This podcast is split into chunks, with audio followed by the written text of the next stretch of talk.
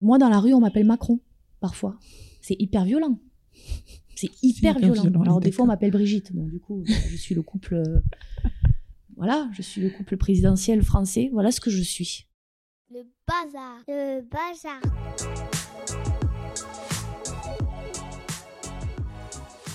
Je suis Alexia Sena et vous êtes dans Joyeux Bazar, le podcast des identités multiculturelles.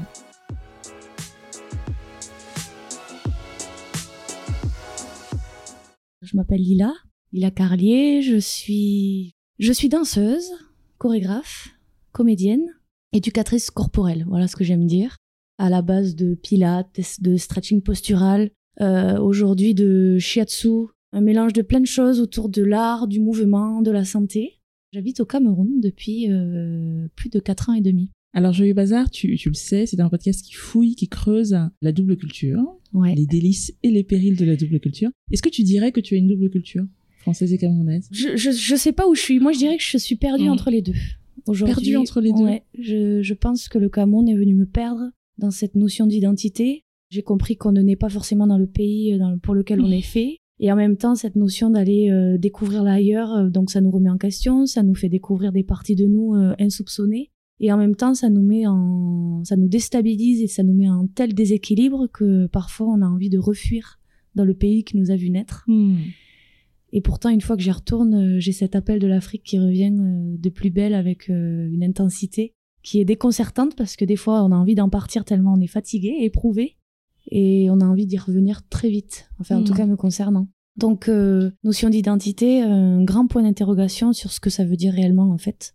Du coup, ce que j'entends, c'est que ton identité telle que tu la vis, elle se déploie aujourd'hui entre les deux pays, entre les deux continents. Tout à fait. Après, de façon un peu variable et mouvante. euh, Ouais, c'est une lutte, je dirais constante. Alors, une lutte, c'est pas forcément à prendre négativement, mais c'est, euh, je suis jamais sûre de qui je suis. Hmm. parce que euh, je, vraiment je me sens tellement tout le temps remise en question dans euh, dans ce que j'ai pu être de par les valeurs et euh, les croyances que j'ai acquises par mes parents, mon environnement. Et aujourd'hui, ça fait réellement six ans que j'ai quitté la France avec un sac sur le dos et à partir à l'aventure entre les États-Unis, un peu le Québec et aujourd'hui l'Afrique. Et la question constante que je me pose, surtout quand je traverse des périodes difficiles, c'est mais bon sang, qu'est-ce que je suis finalement? Parce Mhm. que euh, je sais pas sur quoi m'accrocher.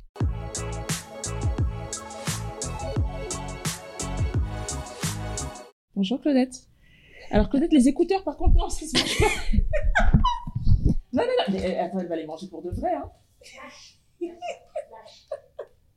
Notre chère petite brebis. Ouais. Qui a failli manger tes écouteurs, tout va bien. Et il y a des poules un peu plus loin. La rencontre avec le Cameroun, elle date déjà d'il y a 10 ans, parce que quand j'ai fait le choix d'arrêter mes études de biologie après mon bac, j'ai fait le choix de, un choix viscéral de partir dans la danse. Ne me sentant pas du tout intégrée dans ce monde artistique de danseurs et tout ça, j'ai fait appel à mes sens et à mon intuition. J'ai regardé des écoles qui pouvaient se trouver dans ma ville d'origine, de Toulouse, et je suis tombée sur une école qui m'a, ne serait-ce que juste par le site internet, en fait, il y a eu un appel. Je suis allée à, ses portes ouvertes et j'ai rencontré son directeur artistique, James Carles, qui est camerounais. J'ai découvert sa danse, j'ai découvert son énergie. Je me décide de passer les auditions et j'intègre cette école. Le directeur artistique James Carles tourne sa pédagogie et, et son école dans une dynamique des danses noires, ou en tout cas dans cette culture aussi de la danse noire, de la danse du continent africain, euh, en tout cas pour nous amener dans toute cette ouverture euh, rythmique. Voilà, donc en fait, la- le, le Cameroun, déjà, ça a été une découverte à Mm. ce moment-là. Et après mon voyage d'un an aux- en périple seul aux États-Unis, euh, l'occasion arrive avec mon copain de l'époque qui finit ses études et il me parle, j'ai un poste au Cameroun. Et en fait, quand il me dit Cameroun, ça me semble tellement évident. J'en parle même pas autour de moi, à mes proches, à mes parents. Je lui réponds directement un grand oui. Qu'est-ce que tu as adopté de la culture camerounaise et dont tu dirais qu'aujourd'hui ça fait partie de toi? Et qu'est-ce que peut-être par ailleurs tu ne veux surtout pas adopter? à défaut euh, d'être trop sûre de moi et d'avoir beaucoup d'assurance et d'assumer qui je suis, j'ai eu beaucoup l'envie de me faire intégrer, ce qui fait que je me suis lancée dans une découverte du pays. euh, parce qu'il y a, je dirais qu'il y a beaucoup, il y a plusieurs Cameroun en fait. Il y a le Hmm. Cameroun des expatriés, une sécurité financière qui leur permet en tout cas de vivre de manière très confortable. Donc euh, je dirais pas que je suis allée vivre dans la rue, mais euh, en tout cas au quotidien, euh, j'ai vécu comme un Camerounais qui va manger le repas de la maman euh, dehors à midi euh, à 500 francs. euh. tout ce qui est interdit pour les expats, généralement, moi, je l'ai fait. Donc, prendre la moto, c'est fait. La, prendre Les la moto- quartiers relous, les c'est fait quartiers aussi. pas faciles, c'est fait aussi beaucoup. Euh, prendre la moto la nuit, j'ai fait aussi. Même si des fois j'ai la frousse, mais je le montre pas. Et ce qui fait que du coup, je me suis retrouvée à vivre des choses quand même euh, au plus proche du pays. Mais vraiment, parfois, effectivement, en- en- au borderline de même des Camerounais me disent, mais même nous, on fait pas ça, Lila. mais je pense que, en fait, ce qui a été difficile pour moi, c'est que quand je suis arrivée dans, dans un domaine d'expatriation, hein, au départ, avec mon, mon copain de Mm. l'époque, il y a eu tellement de restrictions. Pour moi, on m'a privé de toutes mes libertés, quoi. Mm. Euh, pas sortir seul. pas sortir marcher, seul, pas euh, marcher, mais ça veut dire quoi?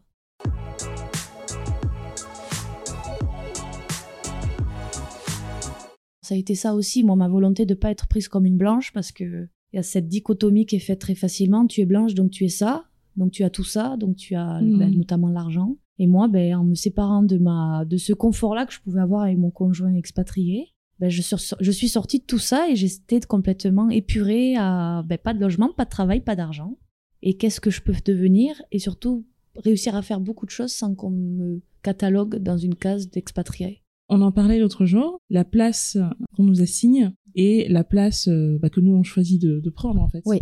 Ça a été très difficile parce que dans ma volonté d'être intégrée et de ne pas pri- être prise comme une blanche, je me suis retrouvée dans des situations où j'avais tellement envie ben, d'être euh, d'être dans leur move, Mhm. d'être avec eux, que je me suis retrouvée parfois à accepter des situations, à vivre des choses. Parfois, beaucoup, je suis allée contre moi, mais j'avais l'impression que c'était nécessaire, que c'était comme ça, en fait, qu'il fallait faire pour être intégrée, pour être aimée, tout simplement, hein, parlons juste. J'avais l'impression que j'étais obligée d'acquiescer. Alors du coup, ça remet en question aussi ce que je suis moi profondément dans ce que à ce moment-là dans ma vie. Est-ce que j'ai conscience de mes valeurs, de ce que je suis Euh, Est-ce que qu'est-ce que ça veut dire s'aimer soi-même? Enfin voilà, il y a plein de questionnements qui sont arrivés suite à ça. Dans cette peur aussi que d'avoir ce retour, euh, qu'on me dit ah mais euh, viens pas me faire la morale parce que t'es blanche Mm. lié à l'histoire. Et le fait qu'il y ait quelque chose qui est pas du tout réglé, mais qui du coup, les gens ne peuvent même pas mettre de mots précis sur c'est parce qu'il s'est passé ça, c'est là. Et j'ai remarqué cette violence de vouloir montrer aux blancs que je suis capable de le faire sans toi, que je suis capable de le faire surtout mieux que toi.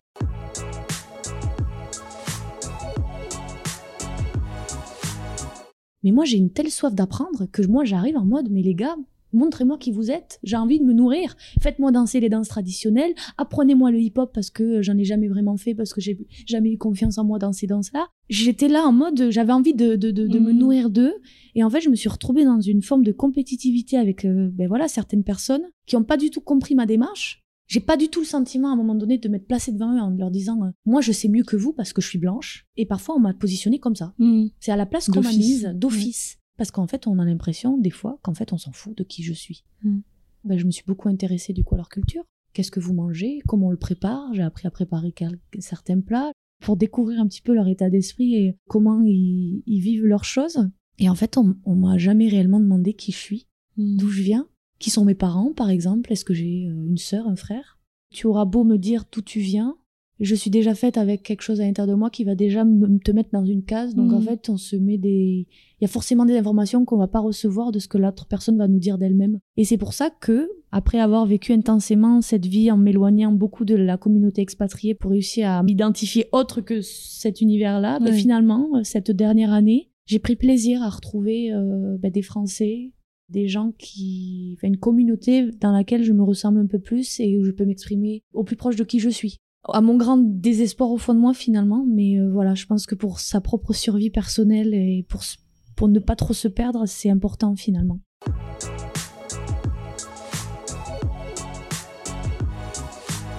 Du coup, tu dirais que tu en es où là? Donc là, je dirais que j'en suis à un espèce de euh, croisement, un besoin de digérer, je pense. En allant partout et en, en- et en s'éloignant tellement de soi, on se perd aussi tellement que du coup, on sait plus qui, qu'est-ce que, pourquoi on est là?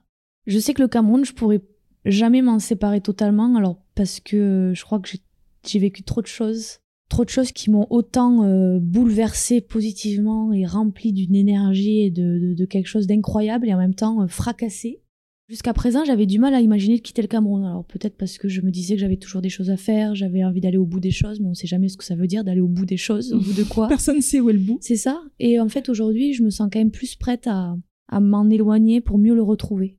Alors j'ai une métaphore que j'aime bien par rapport au Cameroun, c'est qu'en fait j'ai remarqué que le Cameroun c'est comme pour moi c'est comme l'alcool. Je suis pas une Déjà, très- ça commence bien cette, cette ça métaphore. là. commence bien. Moi je suis pas une grande buveuse d'alcool, mais j'ai horreur d'avoir un verre plein. Alors du coup je me mets à boire très vite le peu que j'ai dans le verre et du coup je saoule vite. Donc le Cameroun c'est un peu ça. Comme je suis quelqu'un qui vit les choses de manière très extrême, je suis vite saoulée.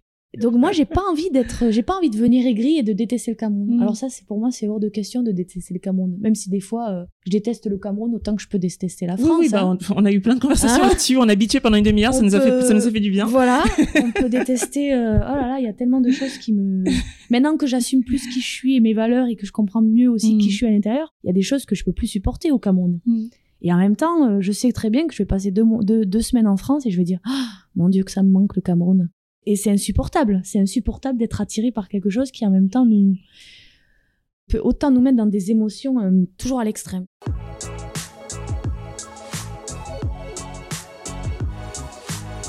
Il y a des choses euh, humainement, euh, c'est pas possible. C'est interdit.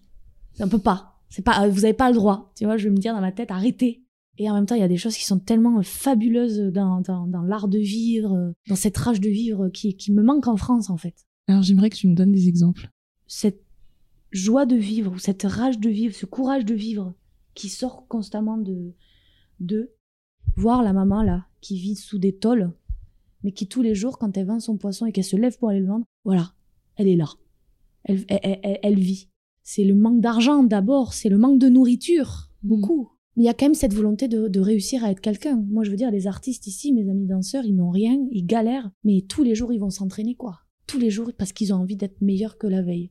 Et en fait, ils ne se plaignent pas. Alors en fait, ils se plaignent pas comme nous, on se plaint, parce qu'ils se Mhm. plaignent aussi pour d'autres, d'une autre Oui, manière, bien sûr. Mais en- voilà, quand on parle de cette rage de vivre, cette rage d'être, cette, cette notion de rêver, étant donné qu'il n'y a pas de formation, euh, il n'y a pas d'accompagnement professionnel pour que les gens deviennent quelqu'un, on va dire, euh, tu vas devenir euh, acteur, tu vas devenir... Alors dans mon monde artistique, ça va être ça, hein, il n'y a pas de formation, il n'y a pas tout ça. Mais en ce qui me concerne, du coup, je me suis autorisée à rêver d'être. Euh, je suis danseuse de formation, d'accord, mais euh, j'adore la comédie, j'adore être, euh, me mettre à la place d'une comédienne. J'adorerais chanter, par exemple, et je me suis jamais autorisée à chanter. Et en fait, le Cameroun, c'est un espace de, de rêve et de réalisation et de création initié par, la, par soi-même, parce qu'il n'y a pas de, de, structure extérieure qui nous permettent de nous prendre en charge.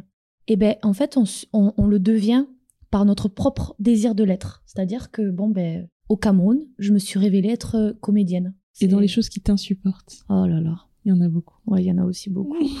Cette rigueur professionnelle, moi je dirais, euh, on n'a pas la même notion de la rigueur. Alors du coup, déjà les horaires, bon, ça c'est le Cameroun, on le sait, hein, c'est rendez-vous 7 heures du matin, où tout le monde arrive à 16 heures. Donc en fait, on peut, voilà, on peut très difficilement faire confiance en euh, une bonne logistique et un bon déroulé. euh. tu vas imaginer des tonnes de choses dans ta tête de la manière dont ça doit se passer pour que ta, ton projet aboutisse, par exemple. Malgré tout, tu es conscient que ça ne se passera pas du tout comme il le faudrait. Et en fait, du coup, ça fait, ça fait une telle pression intérieure constante. euh, C'est certainement lié à, à tout ce qui manque à côté, cette notion de Mhm. reconnaissance et de savoir où on va réellement, ce qui fait que euh, des fois on se force, ils se forcent certainement à faire les choses parce qu'ils, c'est, c'est, parce qu'ils sont passionnés, parce qu'ils en ont envie, et en même temps, euh, en même temps, ils gagnent tellement peu, tellement rien avec ça que ben, ils se laissent certainement aller à se dire, bah, ben, aujourd'hui, euh, finalement, j'en ai pas trop envie, donc j'y vais pas. Ça m'énerve, mais en même temps, euh, si je réfléchis bien, je les comprends. Moi, euh, moi, sincèrement, je, je suis au Cameroun depuis 4 ans et demi, je danse énormément, je fais beaucoup de choses, mais j'ai dépensé plus de mon argent que je n'en ai gagné. Et moi aussi, je me suis retrouvée dans certaines situations à me rendre compte que, ben, finalement, euh, qu'est-ce que ça, à quoi ça sert que je sois rigoureuse et que j'y aille? Parce que son, qu'est-ce que j'y gagne? Parce que moi, je parle d'argent euh, par rapport au- à mon milieu que je côtoie qui manque d'argent. Mais les milieux qui ont beaucoup d'argent, et c'est ben, la corruption, bien sûr, on connaît. Il faut absolument pas mettre des étiquettes sur ils sont comme ça, ils sont malhonnêtes. Mais ça découle de quelque chose, ça découle d'un problème dans le système, dans le fonctionnement, Mhm. dans les manques. Oui, quand dans tu les- déroules voilà. le fil, tu te rends compte tu que c'est déroules plus le profond que fil, ça. ouais. C'est en ça que je suis faite de, du coup, je pense de beaucoup d'empathie, mais je pense que c'est important d'en avoir parce que, euh, ben parce que c'est ce qui peut créer beaucoup de tensions, du coup, finalement, entre Européens et, et Africains. C'est cette manque de tolérance et de compréhension de qui tu es et d'où tu viens, quoi.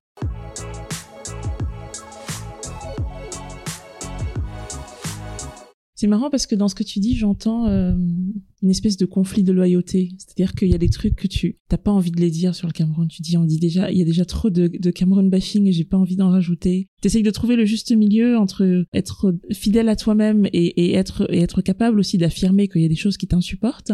Et en même temps, on voit que tu es attaché au pays et que t'as pas envie de dire trop de mal. Non, j'ai pas envie de dire trop de mal parce que j'ai remarqué que on, ce qui nous divise tous, c'est cette incapacité à vraiment essayer d'écouter et comprendre l'autre. Qui suis-je pour décider que le Cameroun est ça et que les Camerounais sont comme ça?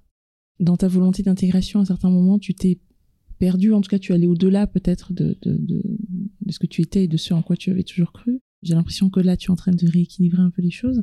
Qu'est-ce qui éventuellement a plié, mais en tout cas n'a pas rompu? Je dirais que j'ai été, j'ai été du coup très secouée au, au Cameroun. Je suis rentrée en France un petit temps pour euh, digérer ces premières expériences vécues. Beaucoup de personnes pensaient que je ne reviendrais pas au Cameroun, que j'étais figée dans une, une expérience de vie qui avait peut-être, qui m'avait peut-être tellement brutalisée que ça n'était terminé moi, pour moi le Cameroun. Mais en fait, euh, justement, c'est pas ça que je suis. Je ne suis pas que la Lila qui a été brutalisée par le Cameroun. Je suis aussi la Lila qui est sûre et certaine que le Cameroun, c'est beaucoup de choses. Ce dont il est hors de question pour moi, c'est de fuir un endroit ou une expérience parce qu'elle a été douloureuse. Cette volonté de vivre les choses ou de les retransformer et d'en essayer d'en tirer le meilleur. Ce que je remarque chez moi, c'est cette ténacité à vouloir me prouver euh, à moi-même et certainement aussi aux autres que peu importe où je suis, je peux réussir à être qui je suis. Et en même temps, moi-même, je suis jamais certaine de qui je suis. Donc, euh, qu'est-ce qui ne rompt pas? Ben, Cette rage de vivre. Et euh, c'est certainement le Cameroun qui m'a aidé là-dedans dans cette ambiance générale de rage de vivre. Tu as plusieurs fois dit que tu avais vécu des choses incroyables au Cameroun, à côté d'une forme de violence aussi, ou Ouais. de brutalité qui est liée à l'environnement ou aux personnes. J'aimerais que tu me cites deux souvenirs incroyables. Je, je collabore avec l'artiste Bissimag, chanteur, musicien euh, camerounais de l'Ouest. on mettra les références dans Ouais, les notes de l'épisode. Ouais, ouais. Et euh, ça fait trois, euh, trois ans. À la base, je danse pour, pour lui, sur ses chansons. Et aujourd'hui, je me suis mise à chanter avec lui en langue banjoun. Et je suis très fière parce que.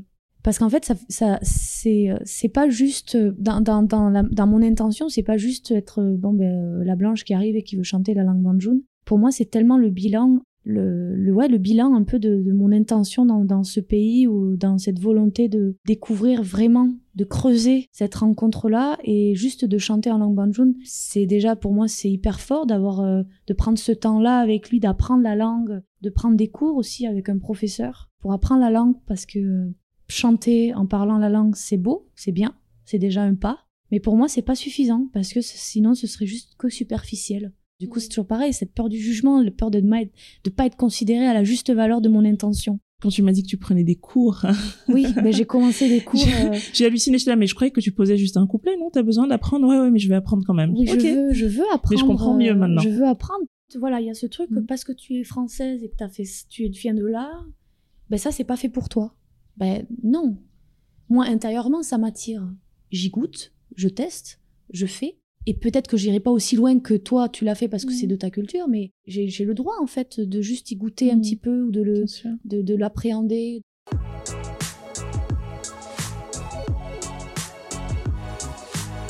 Donc, dans quelques semaines, tu pars en Ouais. France, Ouais. a priori pour quelques mois. Ouais.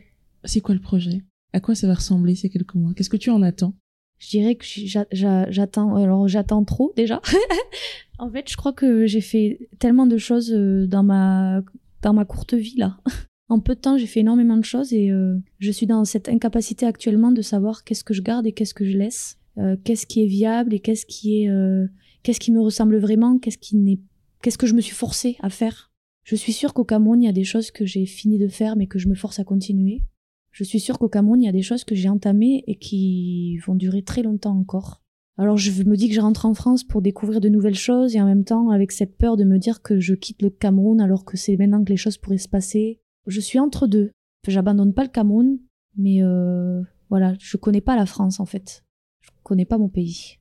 J'ai fui un système qui m'a fait très peur quand j'étais enfant. Et aujourd'hui, je me dis à mon âge, euh, il est temps que je prenne le taureau par les cornes comme je l'ai pris au Cameroun et que je me fasse aussi ma place en France et que je sois capable du coup d'être quelqu'un en France et au Cameroun et que je sois libre finalement de choisir où est-ce que j'ai envie d'être dans l'instant.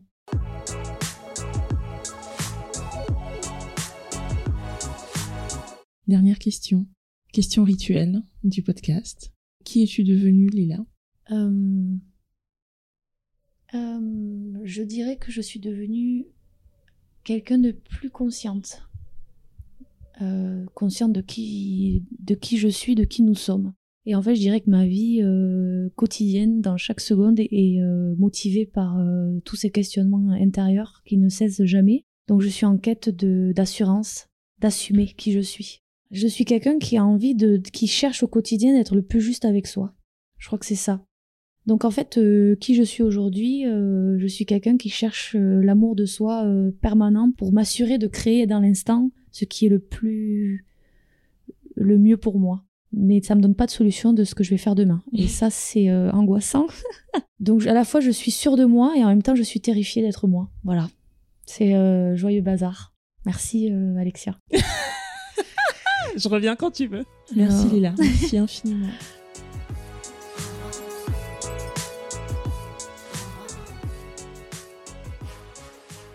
C'était Joyeux Bazar, merci d'avoir prêté l'oreille. Joyeux Bazar, c'est non seulement un podcast, mais aussi une newsletter mensuelle, un site web et des ateliers en entreprise.